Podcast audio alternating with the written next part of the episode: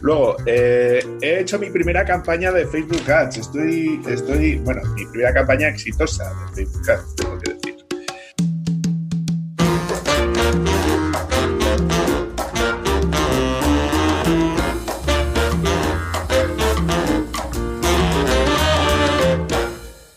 Eh, porque resulta que mi pareja en el obrador, eh, por el tema del coronavirus, está, está bastante metida con el tema de Facebook y tal. entonces, pues estamos empezando a ofrecer venta a domicilio de los productos del obrador. Entonces, hemos hecho dos campañas. Uno, promocionando lo que es la, lo que es la publicación, diciendo que a los que ya le gustaba, ¿no? A los que ya son miembros de la comunidad de, Los fans. de- a, los, a los fans de la página de Facebook y he hecho un test AB de contenido eh, dentro, de, dentro de Facebook Ads, ¿vale? Y hemos colocado pues como dos, ¿no? Uno más rollo más de empanadas y otro más de tartas. Nos está funcionando más el de tartas. eh, hay una tarta primavera de puta madre. Y, y nada, os, os digo los, los datos para que veáis. Nos hemos gastado a día de hoy eh, 3,81 euros en la promoción de. En la promoción. ¿Son datos? ¿Me, estás- me- me hablas en serio? Es una miseria, tío. ¿Cuatro euros? No, dale, dale, que yo- a, a mí sí que me interesa. Claro, joder, esto, esto era valor agregado, ¿no? Bueno, eh, son 3,81 euros para conseguir unas 2.000 impresiones, más o menos. Coño. ¿3.000 euros te refieres, no?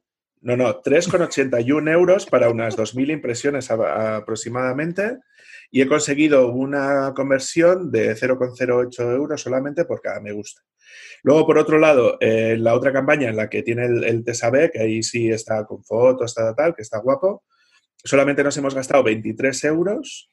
eh, la conversión está a 0,30 y hemos conseguido unas 24.500 impresiones en cuatro días.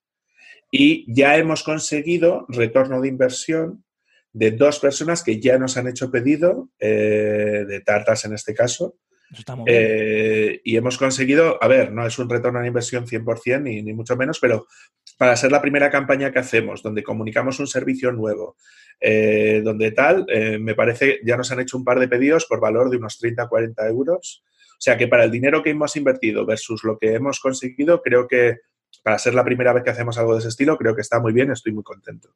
Oye, David, una cosita rápida. Eh, vosotros tenéis una página de Facebook de fans, ¿no? O sea, una página. Sí, ¿Os ha crecido el número de fans a, a raíz de la, de la publicación esta promocional? claro, porque, porque el tipo de publicación que yo suelo hacer con ella es para conseguir interacciones o me gustas. Vale. Eh, entonces, he conseguido, ahora te digo, Javi.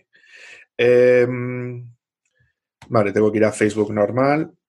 Y son, de, Eh, me refiero, son locales todos, ¿no? Son Sí, sí, sí, sí, Vale. son, son todos. A ver, la publicidad ahí solamente se presenta a Salamanca más, más 20 kilómetros. Es, es lo único que se hace.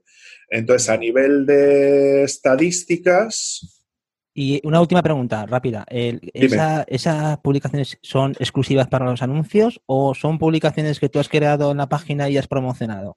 Son exclusivas. O sea, la de promoción, la que hemos promocionado, mm, publicación normal que hemos promocionado, era a la gente que ya era, era fan de la página, ¿vale? Y eh, lo que hemos hecho nuevo son dos anuncios, que es el TSAB, que es el que nos ha dado es, pues, pues este pico. Y hemos pasado de tener unos 631 modestos fans a día de hoy tenemos unos 710 Bueno, está bien. Y una que última para los pregunta. 25 euros que hemos gastado me parece que está pues más que decente. Y una última pregunta. Eh, ¿El hornazo que le ponéis? Pues evidentemente le ponemos eh, jamón, le ponemos lomo y le, y le ponemos... eh, era jamón, lomo y chorizo. ¿Hace falta comer durante dos semanas después de eso? ¿Hace falta? Sí, por supuesto que hace falta. A mí me Por supuesto que hace ya. Porque yo una vez se lo vi. Sí, sí, además y- que se hace con masa de empanada, no se hace con masa de Bueno, pan. por supuesto, no vas a ir a palo seco. De todas maneras, estaría bien que nos dijeras la, la página, así nos hacemos fans y vemos tu trabajo en vivo y en directo. Y la ponemos en las notas del programa, si quieres, Claro. ¿Cómo se llama? Pues mira, el- la página es la de Obrador Pastelerías Berna. Eh, Obrador Vamos, Pastelería, Obrador Pastelerías Berna, de Bernardo Berna, ¿vale? Vale. Venga, te voy a- Eh, te voy a dar el me gusta, va. Venga. Luego me vas a joder las estadísticas porque tú eres de fuera. Ya, Em, pero, ya, pero tienes un fan más. Y aparte te voy a hacer comentarios y te voy a poner ahí. Sí, sí, sí. A ver, una de las cosas que estamos intentando hacer, pero claro, con los medios que ya tienes muy complicado. La, la pasta de promoción la estoy poniendo yo, por ejemplo. Vale, y luego ya las dos últimas cosas, he publicado un par de posts eh, que son eh, de las técnicas para poder mejorar las formaciones online en directo, donde doy una serie de consejos que para, para poder mejorar el, el engage con, el, con los alumnos. Y luego, por el otro lado, una herramienta que estoy utilizando que me está viniendo muy bien en las formaciones, que es eh, Private Internet Access, que es una VPN eh, que está relativamente bien de precio y a nivel de funcionalidades está cojonuda y a nivel de Muy bien, privacidad sí, cojonuda. también- y ya está, esa es toda mi semana. Una pregunta, ¿en República Web habéis hablado alguna vez de NES? Sí, sí, sí. Sí, varias tengo- veces. Y yo tengo un episodio cuando estaba en solitario que hablaba de. Es el momento de, de ponerse una VPN. Y eso tendrá pues años, 18 meses, dos años seguros, ¿eh? Y hablaba de esta, de que la que comentaba de la PIA, que me comentaba eh, David, como una opción Private buenísima. Internet Access. Sí, y una opción buenísima. Y luego también estuvimos hablando con respecto, así, así muy, muy lateralmente, de un hackeo que hubo de NordVPN. Sí, eso Que a raíz de eso hay una, a raíz de eso, cada dos semanas me manda un correo una de NordVPN para ver si podemos colaborar. Y, ¿En serio? ¿Me estás diciendo? Sí, porque son cosas automáticas. Imagino que la gente de marketing va rastreando contenido en Internet y, la- y cuando ve que hay páginas web que hablan de su marca, pues intentan siempre tener en cuenta que el mercado VPN es súper competido, es súper competido. Entonces ahí ellos... Pero hemos tratado varias veces. Yo, yo no tampoco me obsesiono mucho con el tema de los VPNs, porque hoy en día los navegadores ya tienen herramientas para, para ir depurando mucho eso, especialmente Firefox. Pero es que es evidente que, que es una gran herramienta para navegar por Internet. ¿eh? Y el precio de esta, en concreto, el precio está muy, muy bien. Sí, pero yo no lo utilizo tanto por el tema de privacidad, que sí es interesante, sino más por el tema de que cuando yo voy a dar las formaciones, que esto igual a Rick también le interesa, eh, tengo el problema de que normalmente te dan un acceso de mierda Sí, a través las de wifi públicas. ¿no? de wifi pública y tal, que está súper capada, tienen proxies y tal, ¿no? Eh, entonces, si eres capaz de conectarte a la VPN, es como si tuvieses free access, ¿no? Es decir, tienes acceso completo a todo. Yo a mí me he salvado el culo mu- mu- muchas veces y en muchos sitios de acceder a sitios que desde dentro de la empresa no puedo acceder, pero gracias a que sí me conecto a la VPN, puedo acceder a cualquier Mm. contenido y prácticamente Sí. casi todas las demos es muy raro que no me funcione nada. Sí, O sea sí. que es una herramienta para formadores muy guapa y que por eso la menciono. Y, Sí. y lo preguntaba más que nada, a ver si me sabéis responder, ¿eh? si no ya me escucharé los, los programas. Yo tengo Proton VPN Mm, y al final me genera la duda de, bueno, teóricamente estás protegiendo tus, tus conexiones y, y tal, pero claro, si alguien está pirateando la red, como tú ahora comentabas, Javier, o así, eh, escoger bien la VPN puede ser crítico en cuanto a que realmente sea seguro o no sea seguro. Claro, por supuesto. A ver, el follón precisamente que ocurrió con NordVPN es que les entraron en los servidores que ellos utilizan de, de VPN que los colocan en los distintos data centers. O sea, ese fue, fue el problema que ellos tienen. Es decir, teóricamente una VPN lo que tiene que garantizar es que desde tu ordenador hasta el servidor que ellos te ponen, ¿vale? Ese tráfico tiene que ir cifrado, es decir, tiene que ir asegurado y que independientemente de que tú estés en un hotel, en una wifi de un local público, de un bar o de lo que sea, inicialmente tú eh, tienes que, o sea, todo ese tráfico va cifrado, es decir, nadie debería poder escuchar nada de lo que tú vayas ahí. Si luego tú aparte accedes a sitios con el candadito, es decir, con el HTTPS. ¿vale? Se supone que estará, o sea, tienes una doble protección, es como un doble condón, ¿sabes a lo que me refiero? Sí. Eh, pero que está pero que en ese sentido no hay no hay fricción o sea no se rompen los dos vale Eh, entonces es capa sobre capa entonces estás aplicando capas de seguridad sobre lo que tú estás haciendo sí. entonces eso es sú- súper importante ahora eh, por ejemplo en el desarrollo móvil no se admite eh, tanto en Android como en iOS que tú accedes a un, a un servicio web que no esté con capa segura Mm.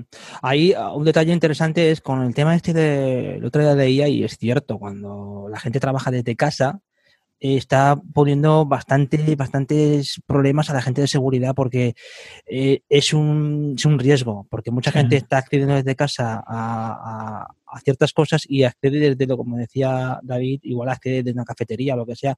Ahora no tanto porque estás en tu casa, pero hay una capa adicional de cómo eh, la VPN te puede eh, poner un túnel, se llama un túnel, entre lo que es la conexión de tu, de tu casa con el servidor final. Y luego hay mucha gente que lo que hace es, que no hay que olvidarlo, en las empresas eh, grandes sobre todo, hay gente dedicada a eso, a, crear VPNs internas o VLANs que se llaman, que son redes virtuales que se que tunelizan tu red local, tu red local de la empresa desde fuera. Hay mucha gente que lo está haciendo. Incluso para, para rematar, hay una práctica muy habitual, eh, un amigo mío lo hace siempre, alguna vez que hemos trabajado juntos, es una capa adicional de, trabajo, y es cuando tú te instalas un servidor en la nube, por ejemplo, un Amazon Web Services o una cosa de estas, incluso este tío lo que hacía es que se montaba por detrás un software que se llama OpenVPN, entonces, con el OpenVPN se garantizaba que solamente tenía acceso al SSH, o sea, al servidor de acceso remoto, desde una máquina, desde una IP determinada. Entonces, lo que garantiza es que el administrador del sistema solamente se puede conectar desde una IP garantizada. O sea, no puede conectarse cualquiera desde fuera. O sea, que hay muchas. Son capas adicionales. Por eso siempre se dice que la seguridad siempre es una cebolla en la que hay muchas capas, muchas capas, muchas capas. Pero eh, como usuario, o sea, yo sí que veo sin obsesionarnos, sí que veo, y es una cosa que comentamos en República Web, tampoco hay que obsesionarse, pero a poco que rasques, una VPN en tu casa es una, es, está muy bien, porque, pues oye, el tráfico está ahí y, hay mucha gente que vive de, de, recopilar muchos millones de datos de tráfico para venderlos luego, ¿sabes? O mm. sea, que eso es muy, y que es relativamente fácil piratear un router, sobre todo si no tienes conocimientos técnicos. Sí. Un router y, oye, incluso una tarjeta de red o que te estén haciendo un sniffing de, tu tráfico de web. Por eso siempre se dice, cuando navegues desde cualquier sitio que no sea una conexión garantizada, por supuesto, ponte condón y ponte una VPN de estas porque, porque puedes causar muchos problemas. Y de hecho muchos hackeos se, se producen por eso, porque hay un, alguien te ha captado esto y luego hay un las contraseñas y todo eso pues van viajando por ahí. O sea que es complicado y lo puede pasar a cualquiera, ¿eh? O sea que nadie piense que esto es un problema de gente neófita porque le puede pasar a cualquiera, ¿eh? A mí me puede pasar, ¿eh? A cualquiera. Sí, sí, y a empresas y todo. Sí, yo lo que os recomendaría es, si os gusta el tema este de VPN, si queréis instalarlo en vuestra casa, os recomiendo que os compréis un router que tenga soporte de eh, la OpenWRT o la DDWRT eh, que son routers que están como, o sea, tienen software libre por detrás y que la mayor parte de esos routers te van a permitir que tú tengas tu propia VPN dentro de casa. Para continuar con lo que decía Javi, la mayor parte de las empresas disponen de tres redes distintas. La red de servicio, que es donde entramos todos los usuarios a los servicios que nos ofrecen esas empresas, es decir, el acceso a la intranet, por decirlo de una manera. Dos, la red de datos, que es la red que engancha única y exclusivamente contra las bases de datos y contra el backend. Y tres, lo que llaman la red de gestión. La red de gestión es la red que te permite, como te decía Javi antes, acceder a la gestión de esos, de esos servidores. Y entonces son tres redes que están completamente diferenciadas, precisamente para lo, para lo que decía Javi, que es aislar eh, lo, que es eh, la gestión de los servidores, el acceso a los datos de los servidores y el acceso que tienen los usuarios a los servidores. Mm. O sea, un, un, un, servidor lo más normal es que mínimo tenga tres tarjetas de red. Mm. Y otro detalle interesante es, ahora que estamos hablando de estas cosas, es fijaros que con el tema este de eh, la congestión que puede haber en ciertas horas del día por el acceso brutal de la gente al, a, Internet, ¿no? Porque desde su casa quiere conectarse a los vídeos, a, la música, a lo que hacemos nosotros ahora, ¿no? Videoconferencia, todo esto. También las empresas de telecomunicaciones tienen en sus sistemas, tienen pues formas de garantizar que la gente no chupe todo el ancho de banda. O sea, hay un, ellos tienen perfectamente el tráfico. Pensar que las grandes compañías de telecomunicaciones tienen eh, eh, la manguera enchufada a Internet. Entonces, ellos ahí, el, tráfico TCP/IP, que es el, el que maneja toda la fontanería de Internet, los paquetes que viajan por ahí, todos van con una, van todos codificados y se sabe perfectamente qué es lo, a qué tráfico corresponde cada cosa. Lo que es vídeo, lo que es música, lo que es mm, tráfico web, lo que, lo que es tráfico, por ejemplo, como este, o sea, cosas que pues pueden garantizar que la gente no se pase de, de cierto nivel. Por eso, eso explica también por qué la red no se ha caído, porque también las empresas de telecomunicaciones garantizan que el tráfico está distribuido entre diferentes nodos y de forma equitativa. Para que- Y no solo eso, Javi, sino que, por ejemplo, para la gente que ve Netflix, ¿no? Los servidores de Netflix están puestos en los data centers de cada ISP. Es decir, Sí, es decir, tienes un servidor, bueno, pongo uno, tendrán 20, 30 o los que sea, ¿no? Dentro de la red de Telefónica, dentro de la red de Yastel, dentro de la red de Vodafone, etc, etc, etc. Entonces, en ese caso lo que sucede es que, al fin y al cabo, esos servidores son los que tienen todo el catálogo de Netflix, que si os dais cuenta es limitado, no son sí. 800 mil millones de películas. Entonces, esos servidores tienen todo el contenido, precisamente para evitar que tú te tengas que salir a Internet a esa manguera que os decía Javi, para poder chupar de Internet esa tal. Entonces, lo que haces es que dentro de la propia intranet de- del ISP tienes una velocidad mucho más alta a la que tendrías conectado a- al, al Internet en Sí. general. ¿no? Y además, y además, para terminar con esto, las compañías telefónicas, eh, Movistar, eh, Vodafone, lo que sí que han hecho es dedicar es hardware, eh, tráfico, o sea, eh, tienen canales dedicados para ellos. O sea, es una cosa muy gorda, es decir, que es que ellos tienen su manguerita propia por donde va el tráfico. Por eso, cuando conectamos a, a Vodafone TV, lo que sea, es Netflix y HBO. ¿Por qué? Porque ellos tienen conectada la manguera para que no les falte caudal. Porque si no, es impensable que esos tíos no les cayera el invento ah, en una situación como esta. ¿A quién se le ha caído Netflix estos días? A mí no se me ha caído nada en casa de, de- No. de ese tipo de cosas. Netflix es una de las arquitecturas mejor montadas que hay a día de hoy. Sí, sí. Es una, es una empresa modelo y todo el tema de ingeniería de...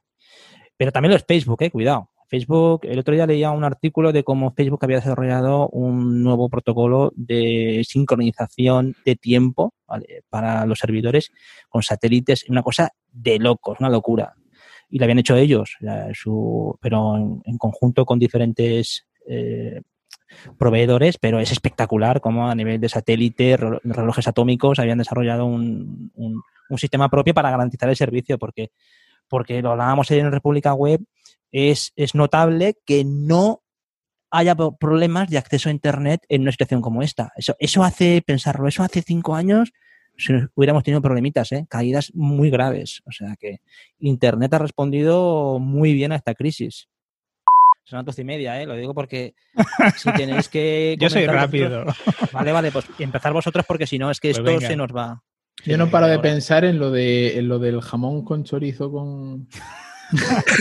Sí, porque tú, tú antes, eh, Antonio, te ibas, los fines de semana te ibas a comer churros. Ahora ni churros ni nada. No. de Oye, si me- quieres te podemos enviar por, por correo en frío un hornazo y lo pruebas, ¿eh? Bomba, Hornazo ¿eh? se llama. ¿No lo conoces? sí. De hecho, tenemos una denominación de No, no, si, si tengo, si- no, no lo conozco, pero tengo la foto del Facebook, la, la que sale de portada, la tengo todo el rato abierta. Pues Y- a lo y se- mejor, y- y no se ve- una bomba. no se ve por la calidad de, de la cámara, pero te juro que estoy salivando ya aquí.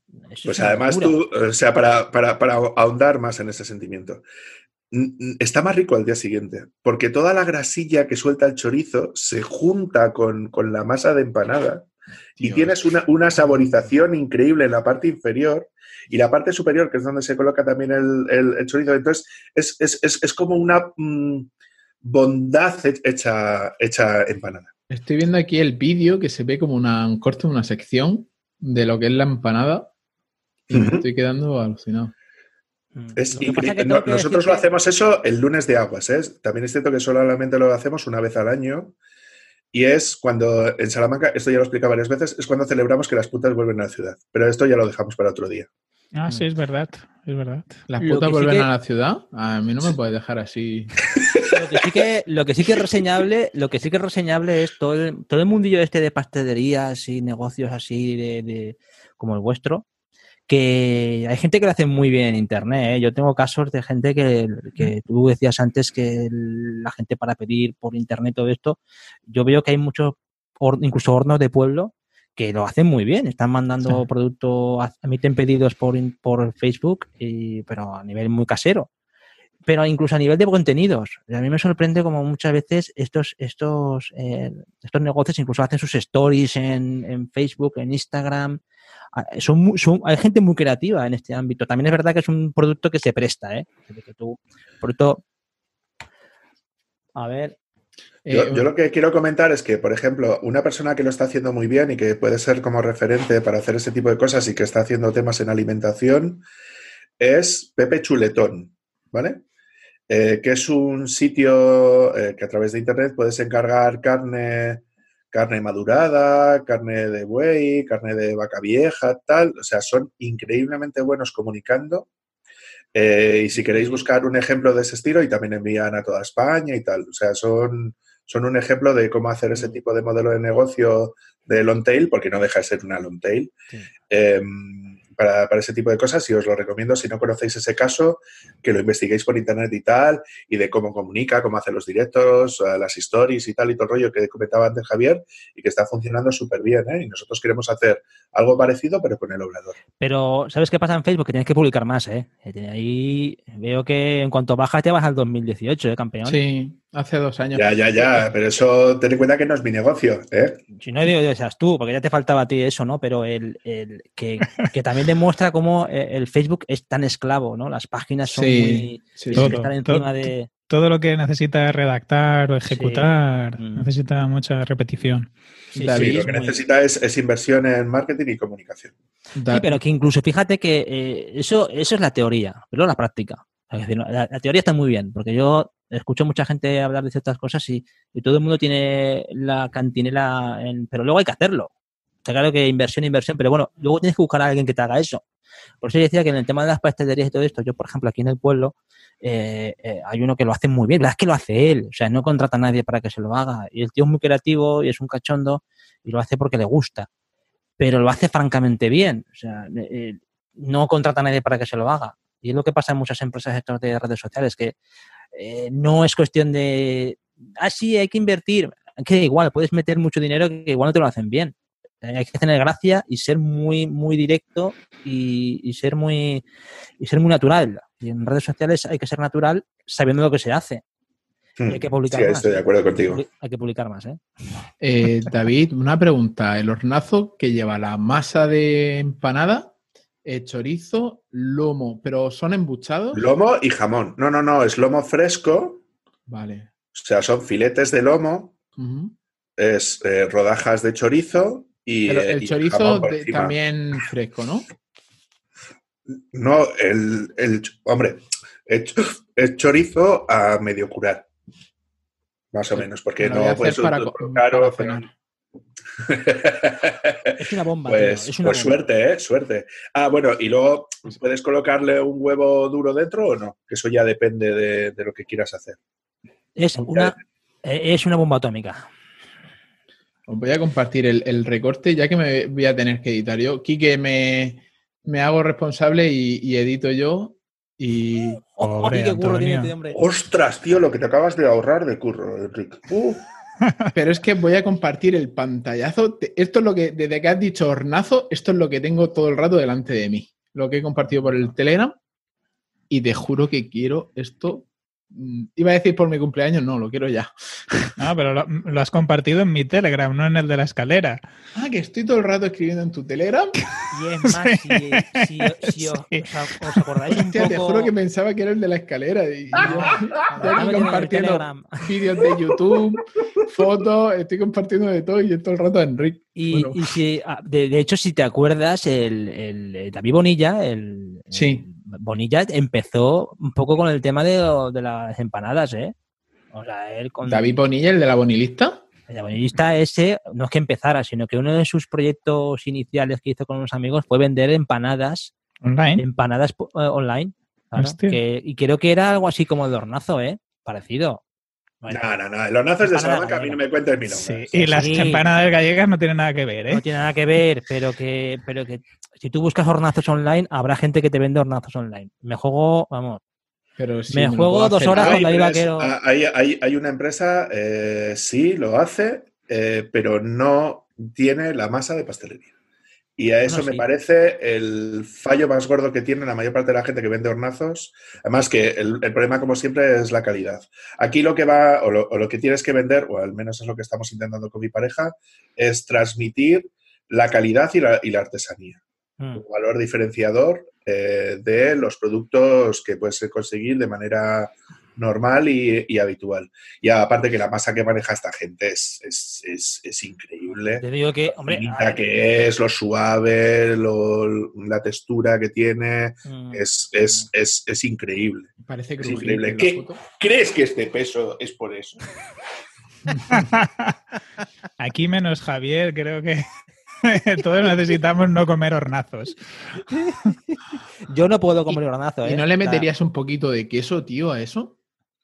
Eh, Podrías hacerlo, eh, sería una innovación eh, en ese caso. Terrorismo de salud pública. Tú sí, tú, ah, vamos a ver, vamos a hacer una cosa, vamos a adquirir un compromiso aquí en este, en este podcast. Yo voy a poner a mi Vas a ser la primera, perso- la primera persona a la cual vamos a enviar Muy bien. un hornazo De Salamanca a de Alicante. Salamanca a Alicante y nos vas a decir qué tal el servicio. ¿En cuántas horas? Pues eh, unos días máximo, lo que son los repartos O sea, habituales. no, es que Antonio quiere que le llegue ya, ¿eh? Lo, lo vais a hacer, o sea, lo vais a, a hornear y tal cual salga al repartidor. Y aquí me va a llegar justo cuando la grasa se ha mezclado y se ha solidificado, ¿no? Creo que lo has pillado bien. Sí, correcto. Vas. Me. Cuidado porque Antonio es Rey Kroc en el fundador. Va a coger el negocio de los hornazos Y lo va a franquiciar. y se va a plantar Exacto. con Sí, 500 sí, lo, lo franquicias. único que nos tienes que dejar es el tiempo justo y necesario para que hable con la empresa de transportes para contratar el servicio. Ya está. Ya tenemos ahí a Antonio Kroc que va a hacer. Es un piratilla, eh, cuidado con él. te No, va a poner- a- cuando salgas a Vitoria te vas a encontrar ya con dos franquicias ahí en. En Alicante. hor- hornazo. Sí, sí, sí, sí. Hornazo de Salamanca.